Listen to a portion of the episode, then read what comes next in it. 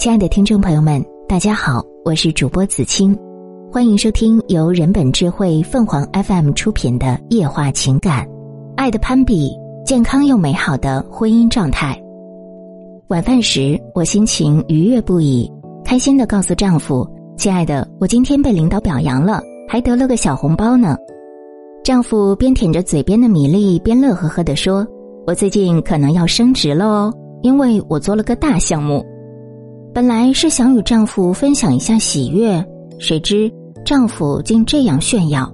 前一秒还觉得美味的饭菜，瞬间变得索然无味。就像小时候考完试，我通过努力取得了进步，但是邻居家孩子考得更好，我便觉得很失落。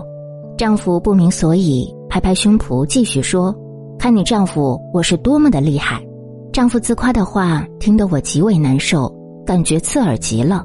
恨不得拿棉花把耳朵塞上。我叫李晶晶，是一个不太爱收拾自己的女生，总觉得差不多就行了。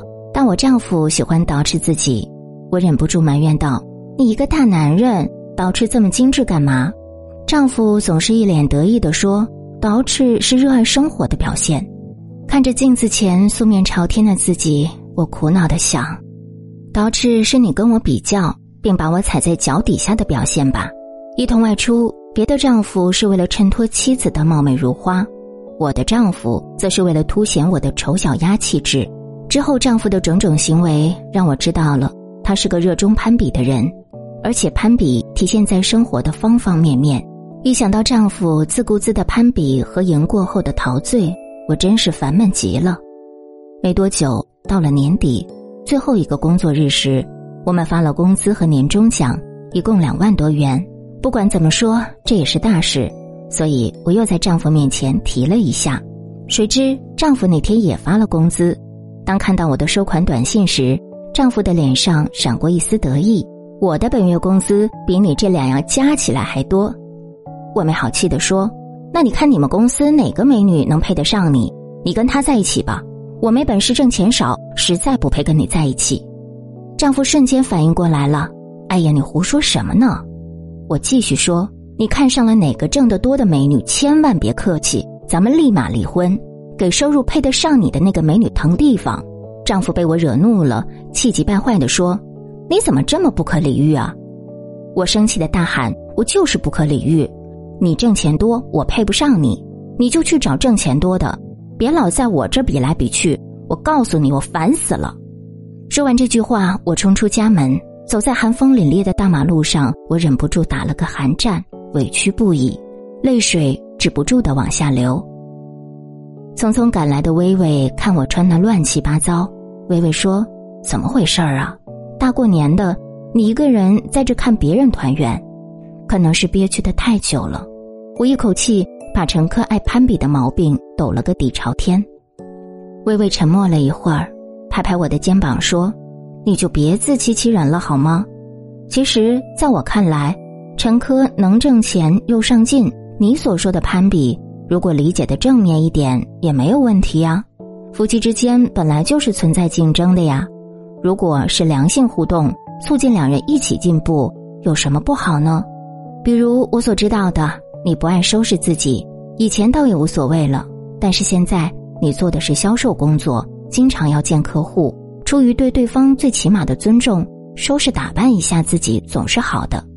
那陈科爱捯饬，不是正好促进了你对自己穿衣品味的提升吗？听微微这么说着，我第一次开始认真的思考这个问题。另外，你说钱的事儿，陈科挣的钱是乱花了，还是都给你了？微微的表情里有种笃定，是没乱花，都给了我存着了。说是用于我们小家庭的发展，我边回忆边说，微微拍着大腿说：“那不就好了？他挣钱多，告诉你，或许只是想跟你分享一下。你不是也会把好消息告诉他吗？这样的沟通，你为什么会理解为攀比？